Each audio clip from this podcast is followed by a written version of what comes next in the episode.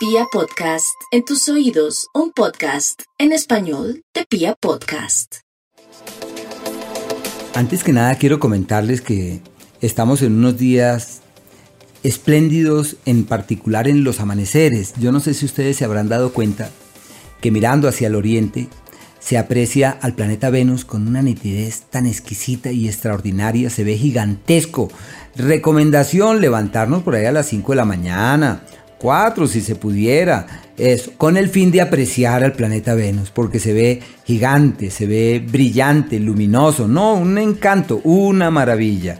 Y aparte de eso, si ustedes se dedican a observar las estrellas, dirán, ay, allá están las tres Marías, que así le llaman los más devotos.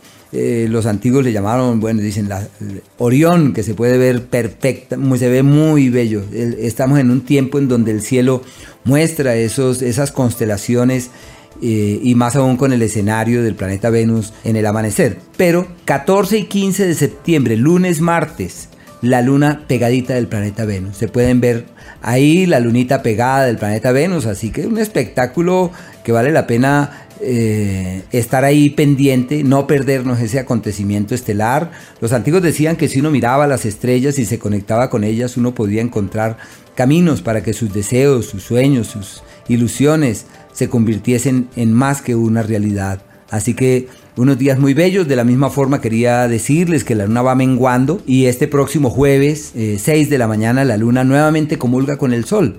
Así que mientras que la luna mengua, ¿qué hay que hacer? Eh, terminar procesos, culminar cosas, arreglar cosas que no había sido posible. Se llama haciendo correctivos, puliendo, decantando, perfeccionando cosas.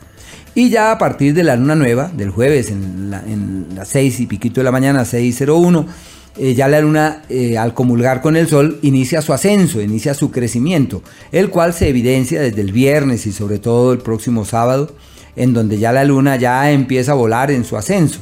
Y desde ahí es que los proyectos, los planes, las iniciativas, las ideas encuentran un camino absolutamente fiable.